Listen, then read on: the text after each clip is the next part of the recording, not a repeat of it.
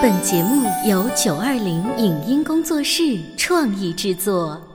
潮爸辣妈节目版权归合肥市广播电视台所有，任何未经允许的传播行为均属违规。欢迎与九二零影音工作室沟通合作事宜，电话零五五幺六三五零九三五六。走在大街上，我希望听见别人叫我小姐姐、小姐姐、小姐姐，而不是哦阿姨。但我最爱的称呼是妈妈。走在大街上，我希望听见别人叫我欧巴，而不是大叔、大叔。但我最喜欢的称呼是爸爸。我是辣妈，不是老干妈。我是潮爸，不是太阳能浴霸。八零后时尚育儿广播脱口秀，潮爸辣妈。本节目嘉宾观点不代表本台立场，特此声明。暑假带着孩子旅行，是给孩子，也是给自己最好的礼物。每一次的大手拉小手，都成为我们生命中凝固的瞬间。国内哪些民宿可以吃喝玩乐住自成一派？如何让亲子旅行变得更有效率？一个人造的景点为何值得主持人和嘉宾大力推荐？欢迎收听八零九零后时尚育儿广播脱口秀《潮爸辣妈》，本期话题：适合亲子游的民宿大推荐。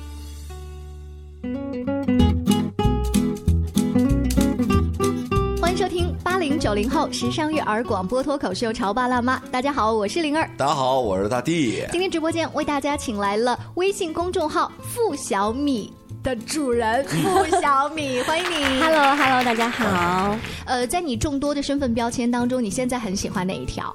嗯，可能是超人妈妈吧。超人妈妈，因为你有两个宝宝，大女儿还有小儿子。对，嗯，都到了很调皮的年纪，但是你还是会花很多的时间陪他们。对我可能会觉得我之前工作太忙了，我要把一些时间留给他们，因为我感觉孩子越来越大之后，他越来越不黏你了，哦也就是那几年他会一直跟着你。所以你目前最享受是跟孩子在一起干嘛？出行嘛，嗯出去玩儿，或者是带他们去吃东西。嗯，你印象当中第一次带孩子出去旅行是大女儿几岁的时候？很小很小，大概就几个月吧。因为你看，我们家的孩子现在是十四个月，嗯。然后呢，每一次我们家媳妇儿想带他出去玩，我都会说：“哎呀，太太小啦，嗯。在火车上、在飞机上把别人给吵着了，哄不好怎么办？”因为我是一个比较在意影响的人，嗯。就是我特别怕自己家孩子会吵到别人，我不太希望这样，所以我一直觉得孩子太小呢，是不是不太好管教，所以不敢把他带出去。就是其实越小越好带呀、越小越好带吗？对呀、越小越好带，因为他不会乱跑，知道吗？嗯，所以今天我们请来的嘉宾是不是对了？就是孩子在几岁的时候，我们带他出去玩是最合适的。包括呃小米，我给大家介绍一下哈，他经常带着孩子去各种呃国内外的一些民宿去体验。所以今天我们的这个重点不是放在类似迪士尼乐园这样的地方，而是放在民宿。住啊，吃玩。，对，哪一家会性价比更高，更适合小宝宝？嗯，可能我走的地方啊，比如说古北水镇，还有乌村，还有童念原舍童念，然后还有这个黄山自由家，嗯我更倾向于那种村子里面的感觉。就乌原生态一点。原生态，孩子他会看到很多小动物嘛，嗯。有鸭子，有鸡，还有那个小白兔，还有牛、羊、猪，他们会就是拿着动物的那个食材去喂它们，那觉得特别好玩儿。嗯。然后在呃看到那些蔬菜呀、比如说土豆长在哪里，西瓜是怎么长出来的，嗯。茄子是什么颜色，他们都可以去田里去体验、嗯。去采摘。然后你想去捕鱼，那在现场他那边也有工作人员配合你一起去下河去捞鱼。哇哦，就体验非常好，而且它就是除了那种乡村的感觉以外哦，还有呃现代感。嗯，它的自助餐非常好吃哦，就是土菜也有，自助哦，真的太棒了！就是他们里面的菜啊，都是采来的一小时，我去做把它做出来，那一小时以以上它是不做的，嗯就是不新鲜了。所以我那段时间在那待了有三天，我至少胖了有四到五斤。好，那那我不去了，不去了，不去了。这真的是很好吃啊！你你不去可以把孩子送过去，你知道吗？我孩子可以去，估计我跟我老婆一介绍，我老婆也不敢去。因为东西太好吃了，又对足够的新鲜跟健康，对对对看得到是菜园子里啊，没有打农药的出。是的，是的，有机蔬菜。然后除此之外呢，他们很多的一些活动还不错，比如说你呃去编那个藤条。我要说一下那个编藤条的一个故事啊，就是编那个小竹篮。嗯我女儿跟我一起，二宝也在。二宝当时特别困嘛，我就抱在手里睡着了，然后自己在那编。我女儿就特别想参与，然后里面 C C O 说：“你这个小朋友是不能参与的，因为这个藤条很硬，嗯会割到手。我就跟他说：“你就暂时不要玩，你在旁边看着妈妈去去编就行了。”他就立马不高兴嘛，嗯就特别就开始发脾气。嗯，我当时也很生气。后来怎么办呢？旁边还有其他小朋友，他就开始有点就搞破坏了，就是推桌子呀、然后开始就就不高兴。对对对，我后来怎么办呢？我就把他拎到了外面，嗯拎到厕所旁边。他教育了，就我不想当着所有人的面去讲他嘛，嗯怕他心里面会有会有不好的感觉要给。他面子。对，后来我就到跑 跑到厕所旁边去教育他，我说你必须要跟那个阿姨道歉。嗯因为你你在掀桌子嘛，你这样行为非常不好。后来讲了很半天，然后回去了之后，他依然不道歉。嗯后来我就说，我说你是不是想编这个藤条？点点头。嗯我说那你帮我，哎，情绪就好了，慢慢的就融入进来了，就那个画面特别和谐。哦，但是后来道歉了吗？没有，小丫头怎么都不道歉。对她的脾气很倔。她觉得自己没有错，她可能觉得自己的委屈先在前面了。嗯那个阿姨就直接跟她说：“小朋友，那个不要搞哦。嗯，就她会觉得别人对我说不了，那我为什么不能搞呢？嗯他一直在想这个问题。那如果我换个角度啊，如果别人不让她做，我们跟她说了利害关系以后，给她设一个这样的条件，说跟你说了做这个东西可能会有危险，你也可以自己试，因为这个危险毕竟没有那么大，你让她自己试一试，即使把手割了一道小口子，应该也没有什么问题，但是会让他知道一个教训。对我觉得这是可以的这是一点教育也是可以的，对吗？对，我觉得这个是没有问题的。哦只要他碰壁了，他就自己知道。嗯，啊，像这个编藤条啊，这是一般比较好的民宿会自发的给孩子做一些这样的小活动。对他会在定点的时间，比如说今天活动时间表，嗯早上十点钟是什么活动，十一点半是什么活动，然后下午是什么活动，嗯他一天活动很满，你随意去参加。哇，哎，我也给大家说一个这样的经历啊，就是在这个德茂堂嗯嗯，啊，呃，有一次我们是好几波朋友、嗯一起，爸爸妈妈带着孩子组织，你会发现爸爸带着孩子玩的跟妈妈带着孩子玩的不一样。对，那一天呢，我们是先是自发性的要去打桂花，嗯然后这个事儿呢，就是妈妈觉得比较好玩，嗯小孩拿着竹竿啊，大家就一起打。这时候爸爸就觉得很无聊了，于是爸爸们呢就说讲这样吧。给你们一个小时的时间打桂花，我们在旁边呢 PK 自行车。这酒店里面都有自行车，哇，他们爸爸们就互相兄弟们开始 PK 了。一个小时之后回来了，这些爸爸们就领着自己的孩子说：“走，带你们去玩赛艇，就是那个皮划艇。”皮划艇对，然后每一个爸爸带着自己，不管是儿子还是女儿，上来之后，我们就很好奇啊，说：“哎，你们谁第一啊？”你知道吗？问完话之后，每一个爸爸都说自己是第一。呃，真的是就是家长的选择都是不一样的。爸爸可能可能他是更加在于这种竞技的方面，嗯然后妈妈我可能美好的东西。我们其实很简单的理解，我们把刚刚两个项目都换一下，就是男女性别换一下。嗯爸爸们在打桂花，妈妈们去骑自行车和划皮划艇，画面也不对呀、对不对？啊，那其实我们是想用这些例子告诉大家，现在一些比较好的民宿，它会充分考虑到就是群体的呃，就是爱好不同，对然后又让大家找到自己喜欢的方式。我跟你说啊，对对对他在那摆一个那个桌球台啊，肯定去的人更多。对，是的，是的，呃，刚才说的那个乌村在哪里？在乌镇的旁边。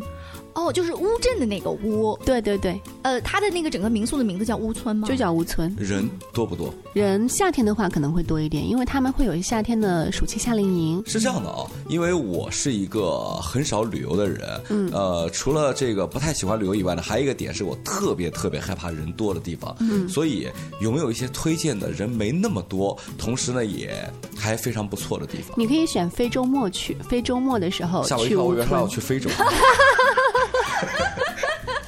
就你不要选周末的时间，因为很多家长他可能周末才有空带孩子出去嘛。你可以选非周末，然后正好你孩子又没有上学，你可以带着他去吴村里面去转一转。除了这个地方，我还要讲一个另外一个民宿，叫元舍童念。我们是七月份的时候去的，他那个地方也不错的，因为那天我们去的时候下了一天的雨，外面的很多的一些游乐设施没法去玩儿，我们就在室内去玩了很多。他也安排了很多活动，比如说用那个就植物拓印，我们把从田里面采摘那个。秋葵，然后秋葵切片，它不是五角星吗？对对对。然后我们再用那个布袋哈，涂上那个颜料，盖在那个布袋上，然后你那个布袋你可以盖各种各样的图案，就是你你可以拼成一个什么呃小虫子啊，或者是一个小小动物啊，用你那个五角星去拼，然后去印。你也可以印五彩的，小朋友特别喜欢玩，把那个涂在那个上面。所以那除了秋葵，岂不是其他很多，比如藕，如果从中间的话，有很多的洞洞，也对，就看你准备什。什么食材嘛，然后让他们去感受这种大自然的感觉。嗯，然后你涂的好的话，那里面工作人员会给你奖励，就是呃秋葵的种子，你回家可以种。嗯嗯，然后等到什么时候可以发芽，他会告诉你。这适合小朋友在对，而且越来越发现，就是现在家庭出游不仅仅把那个宾馆当做一个睡觉的地方，而是那个地方就是来玩的，就是来玩的。对，就我反而到了那儿我不走了。对，很很多小孩儿，你看啊，我们一到那个元首童。年的时候，他那个入住大厅旁边就有一个非常大的一个游乐场地。我们在办理入住，几个小孩哇，全冲到那边去了。然后我说我们要回房间了，都不走，喊都喊不走。嗯，他那个里面还有一个活动，我觉得挺有意思的，就是用那个陶泥，陶泥做那个项链。嗯，就是你可以搓搓搓搓，然后压成一个饼，然后呢把那个树叶放在那个上面，然后你再涂颜色，然后再把树叶一拉，又是有一个小枫叶就在中间了，颜色有区别。用陶泥来做手工艺品，对，然后等它晾干了以后，你可以。穿个绳子，然后挂在这儿，很漂亮。就立马能带走吗？嗯呃，可以带走，但是你要晾干，回家可能要晒。要花钱吗？这个不要花钱，全是一价全包嘛。哦，哎，说到这个陶泥，我也跟大家分享一个有趣的经验哈，就是在我们合肥的崔岗艺术村，嗯，就大家想象当中觉得那只是一些艺术家们弄的那个房子，好像没有什么可玩的。其实现在它也有一些不错的民宿。嗯然后我就曾经去了一家很好的，呃呃，就是除了喝咖啡啊住之外，他就带我去他们家旁边的一个陶艺馆，在那儿那天我是带我父母一起去的，然后本来爸爸妈妈是觉得。这个跟我有什么关系？这些陶艺艺术品。后来我妈在旁边观察了一下，发现这个跟做面食差不多。于是 要揉对吧？对于是，我的儿子在玩的时候，我妈妈忍不住从他的身后带他拿那个擀面杖，就拿出了外婆做面条的绝活。那擀面杖是现场就有的，还是从别的地方借过来的？这就是这个陶艺馆里面，他必须要把有一些这个泥巴弄成饼状。那就真的是擀面无疑了，很类似，嗯。但是我从就是前面忽然抓拍一张照片，我觉得在那一刻，管你是在玩泥巴还是玩面条呢，对，它就是一种乐趣嘛，不需要上升到艺术的高度，只要快乐就行。是，嗯，我待会儿再说一个，我是带我的儿子去打卡了一个恐龙展，我觉得挺有意思。恐龙展是一个博物馆类似的吗？它不是博物馆，只是一个展览而已。我跟你说，我小时候特别特别迷恐龙，我几乎可以把所有恐龙的名字都报一遍。哇，你太厉害！现在还记得吗？老了。我们稍微休息一下广告之后呢，听付小米再来跟我们介绍一下他带着儿子跟女儿去各种民宿体验的经历吧。你在收听的是《乔爸拉妈》，小欧零二，叫你变成更好的爸爸妈妈。潮爸辣妈播出时间：FM 九八点八合肥故事广播，每周一至周五十八点三十分首播，次日十四点重播。网络收听，请下载荔枝 FM、苹果 Podcasts，搜索“潮爸辣妈”订阅收听。微信公众号请搜索“潮爸辣妈俱乐部”。关于和孩子沟通呢，我是想先处理好彼此之间的情绪，然后再去搞定他具体的问题。我们家长经常在一起讨论，怎么样从小才能培养好他的学习习惯。是后来通过学习才发现，孩子行为背后是有另外一种需求的。陪你一起吐槽养育熊孩子的苦，陪你一起追忆曾经自己的小世界。八零后时尚育儿广播脱口秀，潮爸辣妈。本节目嘉宾观点不代表本台立场，特此声明。暑假带着孩子旅行，是给孩子也是给自己最好的礼物。每一次的大手拉小手，都成为我们生命中凝固的瞬间。国内哪些民宿可以吃喝玩乐住自成一派？如何让亲子旅行变得更有效率？一个人造的景点为何值得主持人和嘉宾大力推荐？欢迎收听八零九零后时尚育儿广播脱口秀《潮爸辣妈》，本期话题：适合亲子游的民宿大推荐。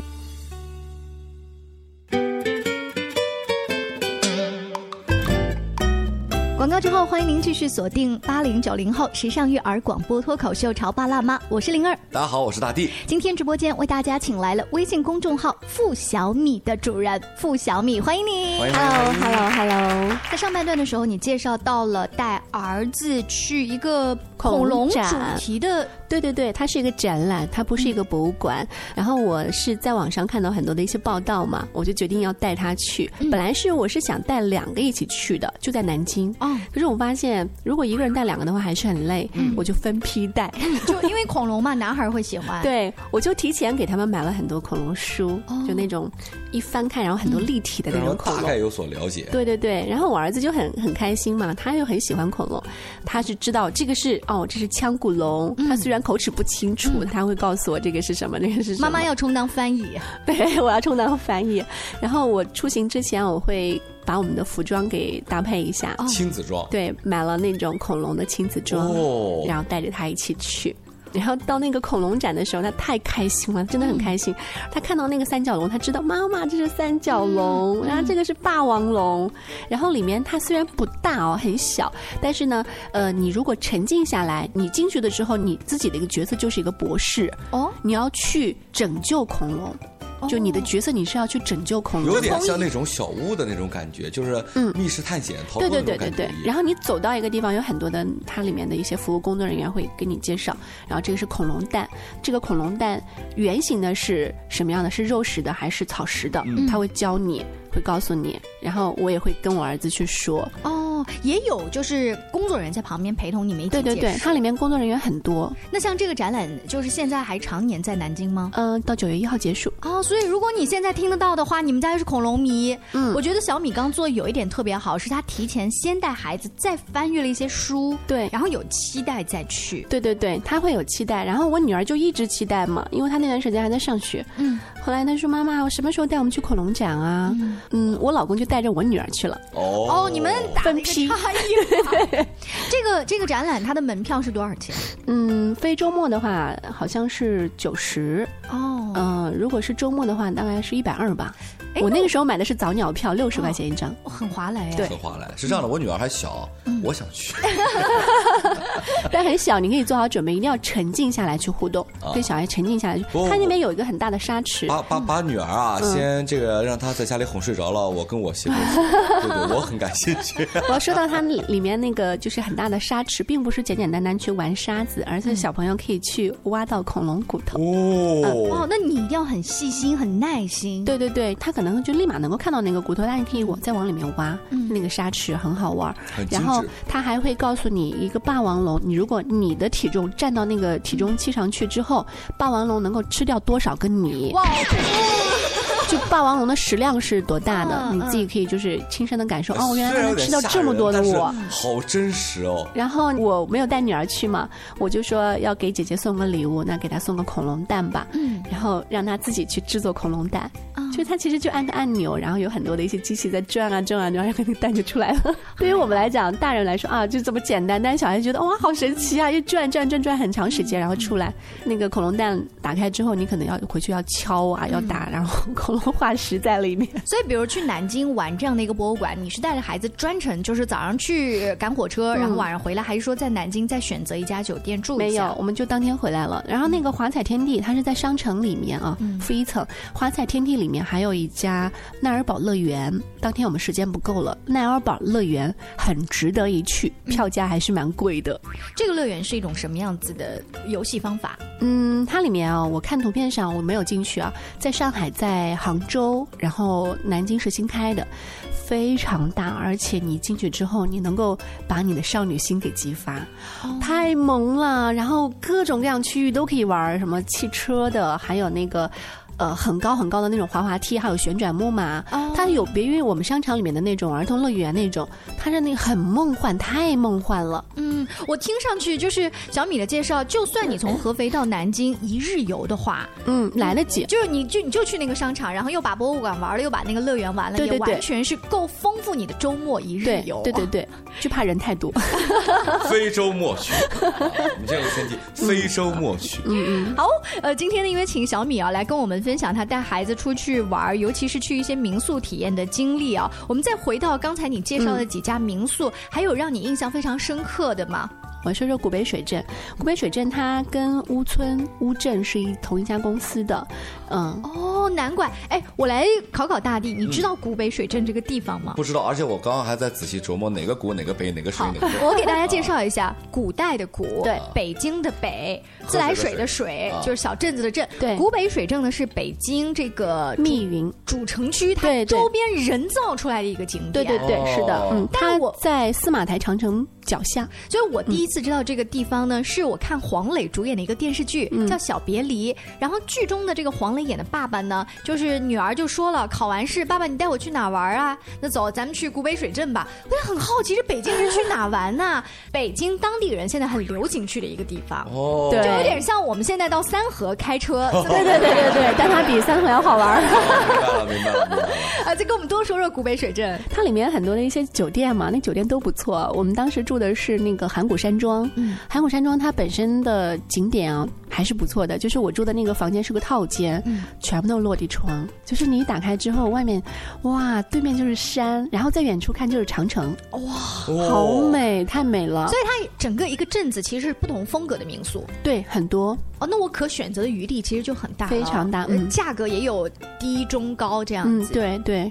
然后我们在函谷山庄，包括它里面还有个牧城酒店，还有一个火塘。牧城和跟火塘是才新开的，因为我怕有装修的味道，所以我们没有选那两个，嗯，就选的是函谷山庄开的比较久。但是这三家呢也是同一家，就老板开的，嗯，然后我们都是在同一个地方去吃自助餐。他那个自助餐的楼上啊有一个无边泳池，哇，现在很流行这个概念呢。对，就是看上去就像旁边没有边界，哦，超美啊！无边泳池真的是超美。嗯，无边泳池的这个概念以前呢是最早在呃一些海边的旅游国家，对不对？对。那但是现在在这种古北水镇旁边是高山和长城，也不会有违和感吗？不会啊，就是你感觉到我在这儿游泳，然后旁边都是非常 非常美的景，我觉得也还是不错的。正好那天我们碰到了，因为是六一，碰到了一个他们的一个开营的仪式，他们在函谷山庄的那个下面，就是外面陆地上搭了很多帐篷。叫星空帐篷房，嗯，但是十八岁以上的人才可以住啊，就十八岁以下是不可以入住的。不是六一儿童节必须小朋友玩吗？怎么还不让孩子住啊？因为他会考虑到安全问题，因为它不是像那种正规的房间，所以它里面的洗漱都是公用的。哦，嗯嗯。那帐篷房会便宜很多，嗯，会便宜一点，但是没有便宜很多。呃，你你觉得，如果说在听我们节目啊，就是当地的一些听众，他专门冲着古北水镇去玩，这种性价比高吗？我坐飞机到北京，然后我不玩北京的故宫啊，对吧？雍和宫之类的，我还特意跑古北水镇。我觉得是这样啊，古北水镇它这个水镇虽然是人造的，但是它里面的很多的一些景都是跟长城的一个接壤的，所以你感觉没有违和感。哦，然后包括他们里面的一些住宿，我觉得住宿的性价比挺高。除此之外呢，你还可以去爬长城，这个长城的人没有那么多。哦，就不是像八达岭那样子的，不是，它是叫司马台长城。说到爬长城呢，小米也是带着女儿去爬了一段长城，对当中也很有故事。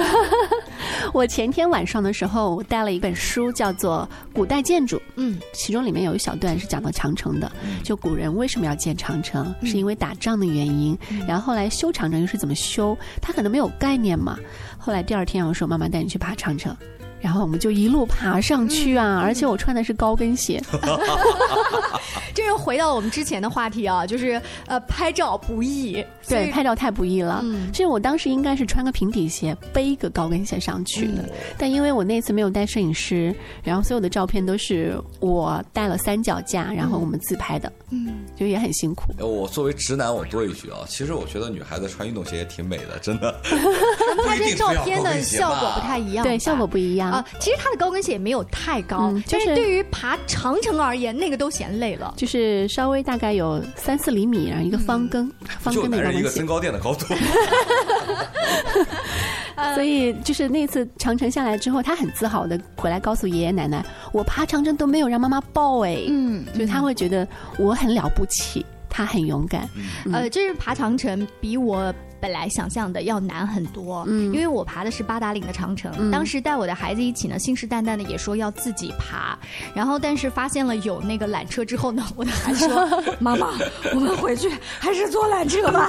”比他想象的说，这时候他才能体验当年的那些人去建长城有多辛苦。对，我们站在那个长城的那个就是上面去远眺祖国的这个大好河山的时候，我真的忍不住想跟他一起说来，呃，去把那些边塞的诗歌。嗯，要教他一下，但那一刻，妈妈我已经累得像狗一样了，不要再教我那些诗歌了。就有的时候做妈妈，你心里面想象的那个环节和实际真的是有差距的，对，完全不一样。今天学了很多，因为我是一个曾经被旅游节目拉去做反面典型的一个人，就是他们有一次请我去当嘉宾，我就说是旅游节目找我做嘉宾，对，来聊一聊你为什么不喜欢出去旅游。然后今天学了很多，尤其是以前我很不理解，就是为什么要带那么小。的孩子去外面玩，但是自从自己有了孩子以后，我就越发的觉得自己有一些遗憾，不希望孩子从小也留下这样的遗憾，希望他在可以有认知的时间，就多了解一下我们生活的世界是什么样的，对他能够一个地方是什么样，增长他的见识，而且能够让他变得更不要像爸爸这样。所以今天大地跟小米啊，就是我们聊完之后，第一站应该选择是一些适合孩子的民宿，对。对，嗯，这样全家都轻松，对，然后你会更享受旅游，就愿意下一次再主动出击。我总结了三个点，第一个呢是一定要以孩子为中心，重点呢是让他不知道是以自己为中心，但是让他体会一个主人公一样的一个感觉。第二呢是去找一些不要大人觉得开心就 OK 了，一定要找一些适合孩子的，这样呢即使消费没那么贵，又能让大家收获最原始的那种纯真。最后最重要一点呢就是非周末去了，千万不要赶上人多的时候去。是的，趁孩子还没有上学，人多的时候你肯定碰不到我，对不对？今天非常高兴啊，请到付小米做客我们的直播间。如果你对他的这个自助旅行的一些经典案例感兴趣，包括他平时念的一些很有治愈系效果的文章感兴趣的话，也可以在微信公众号来关注一下付小米。嗯，我要透露一下，因为我经常会住一些这样的亲子民宿嘛，我会跟主办方要房间。耶！然后再发给对，会发给福利送给大家。好，那听我们的节目是不是？你看又有好听的声音，又有好的经历，还有好的奖品。我们下期见喽，拜拜。以上节目由九二零影音工作室创意制作，感谢您的收听。